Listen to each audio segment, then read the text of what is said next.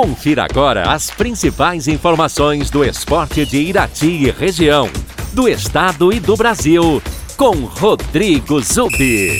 Vamos aos destaques do dia.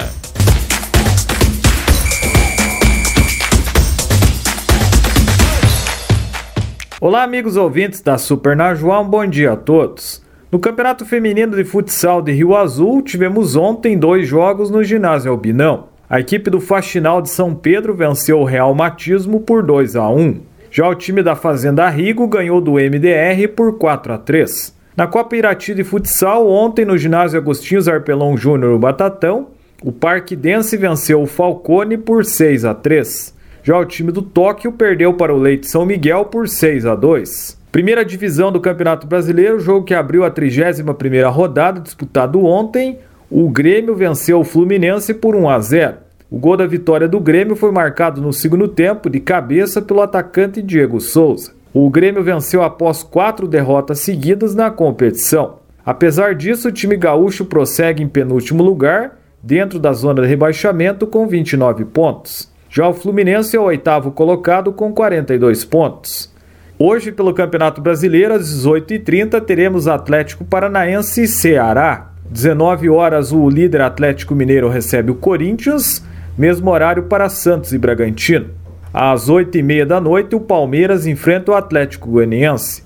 9h30 da noite, teremos três jogos: Fortaleza e São Paulo, Juventude Internacional e Esporte América Mineiro. Na segunda divisão do Campeonato Brasileiro, 35ª rodada, ontem Confiança e Náutico empataram por 0 a 0. Em seu retorno ao Mineirão, o Cruzeiro ganhou do Brusque por 2 a 0.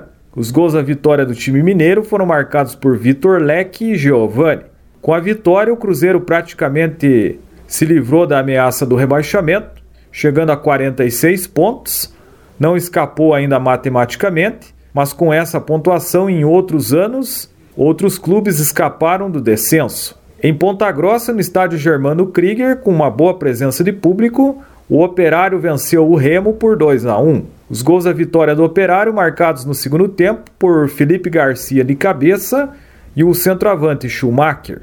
O Remo descontou já nos acréscimos do segundo tempo, com gol de pênalti de Renan Gorni.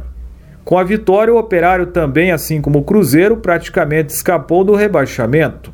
O time subiu para o décimo lugar com 45 pontos, ainda precisa de mais dois pontos para se livrar do descenso, mas também, como eu já disse, essa pontuação em outros anos livrou as equipes de caírem para a terceira divisão. Hoje, dando prosseguimento à rodada da Série B, às 19 horas, o Lanterna e já rebaixado Brasil de Pelotas recebe o Guarani. 21 e 30 teremos dois times paranaenses em campo. O Londrina, que briga contra o rebaixamento, joga fora de casa em Alagoas contra o CRB. Já o Curitiba faz um confronto direto na briga pela classificação, pelo acesso à primeira divisão, joga fora de casa contra o Goiás. O Curitiba, que perdeu a liderança na rodada passada para o Botafogo, está na segunda posição e encara o Goiás, que é o quinto colocado, que também briga pelo acesso para a primeira divisão. Esse jogo você pode ouvir aqui na Super Najuá em conexão com a Rádio Banda B de Curitiba. Essas são as informações do esporte nesta quarta-feira. Rodrigo Zubi para Super Najuá. Você ouviu as informações do esporte com Rodrigo Zubi na Rádio Najuá de Irati.